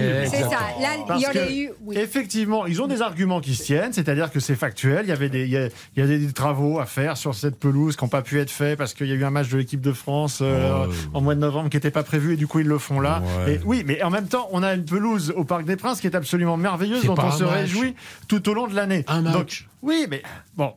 Ça peut se tenir, ça peut se tenir. Mais effectivement, je pense que euh, dans la balance euh, du positif et du négatif, les dirigeants du Paris Saint-Germain auraient peut-être été inspirés de dire, eh ben, les travaux, on va les repousser un un petit geste peu plus loin. Et, on va offrir le Parc des Princes à Mais Versailles. ce match, vous le jouez, Philippe, non, ce match, vous le jouez à Versailles. Et moi, j'étais pour que les matchs soient joués à Versailles. Mais là, c'est pas possible. Ou vous le jouez à Nice. Vous n'allez Mais pas non. le jouer à Charletti, à Mais moi, je suis d'accord. Ça Il n'a faut aller aucun au bout. sens. À partir C'est du pas moment où on régional, fait la Coupe jouer de France. Mais c'est pas régional, la Les supporters de Versailles, vous les mé- méprisez comme ça Mais, c'est- mais Nice leur offre tout, ils sont tout contents d'aller Ah là-bas. ouais, l'avion, c'est- Mais la l'hôtel. Coupe de France, c'est pas une épreuve régionale, les À gars. C'est pas la 21h15 Coupe le match, Paris. hein. à 21h15, il leur offre tout, l'hôtel, l'avion, Tout, le, sandwich. Il leur pas les supporters. non, non, non, non, les, les dirigeants Et la niçois. recette, et la recette. Les dirigeants niçois laissent la recette. Je parle des supporters, Ah, des gens les qui aiment. Versailles. C'est pas pareil. Non, mais attendez, c'est pas pareil de jouer à la maison que jouer à l'extérieur. Là, c'est vrai qu'ils auraient pu peut-être jouer au, stade, au parc des, Princes. Et effectivement, les Versaillais auraient pu avoir leur public. Donc ça, c'est aujourd'hui- l'esprit. Versailles, à Exactement. Versailles, À oui. Versailles. Sinon, on vous peut pas à. Versailles, on Et ne peut pourquoi pas. on peut Eh ben, pas, eh Christian ben, Olivier Pourquoi on peut pas Parce qu'on peut pas jouer en nocturne avec des projecteurs qui Eh éclairent ben, la chambre du eh, roi. c'est- Eh ben alors on joue à 14h. Voilà, vous revenez à ce que j'ai dit. Merci ce Christian. club qui est arrivé jusqu'en demi-finale. possible, il y a la alors télé. ah, télé. il y a la télé. Alors vous aussi, vous êtes un féodé. Euh, je ne suis pas un féodé, euh, je suis pragmatique. Vous vendez votre âme aux diffuseurs. Je Bravo. Christian. Ah bah bravo. Mais, les droits Tout le qui reviennent, les, les droits TV de la Coupe de France Bravo. reviennent en partie pour les clubs et donc aussi à Tout le Versailles. monde soutient les Grecs. Versailles est un petit club qui, qui a été admis dans cette compétition, la Coupe de France, avec les moyens qu'il a. Ils ont et les moyens qu'il a, c'est son Ligue. stade. Et ben il est en demi-finale, il joue dans son stade et on Voilà. s'adapte au stade de Allez, on en reste là. On Un a qu'à tir au faire la Coupe de la Ligue, on seul. a qu'à refaire la Coupe de la Ligue soir, méprise la amateurs. Donc un tir au but, un seul. Et, c'est vrai qu'il y a un point. Il vaut, double, non? égalise avec euh, Colmenares et Vernez. Attention, la lutte est chaude. Merci, mademoiselle. Merci, messieurs. À samedi prochain. Merci à vous tous de votre On fait le match, revient samedi prochain. euh, dans 4 minutes environ. RTL Foot jusqu'à 23h. Très bonne soirée, très bonne nuit à l'écoute de RTL. Ciao, ciao. RTL, on refait le. Les informations de 20h. Présenté par Stéphane Janist. Et on commence avec situa- cette situation pour le mois tendue en Ukraine. Plusieurs explosions ont été entendues à la frontière avec la Russie dans l'après-midi. On apprend également la mort d'un deuxième soldat ukrainien sur le front, annonce faite tout à l'heure par Kiev. Et devant cette actualité, c'est un vent de panique qui secoue la communauté internationale. Cet après-midi, dans un communiqué, Émilie Beaujard, la France appelle ses ressortissants à quitter le territoire. Ce communiqué euh, du Quai d'Orsay fait suite aux récentes violations du cessez-le-feu et aux regains de tension ces L'Allemagne, elle, va plus loin puisqu'elle demande à ses ressortissants de quitter urgemment l'Ukraine.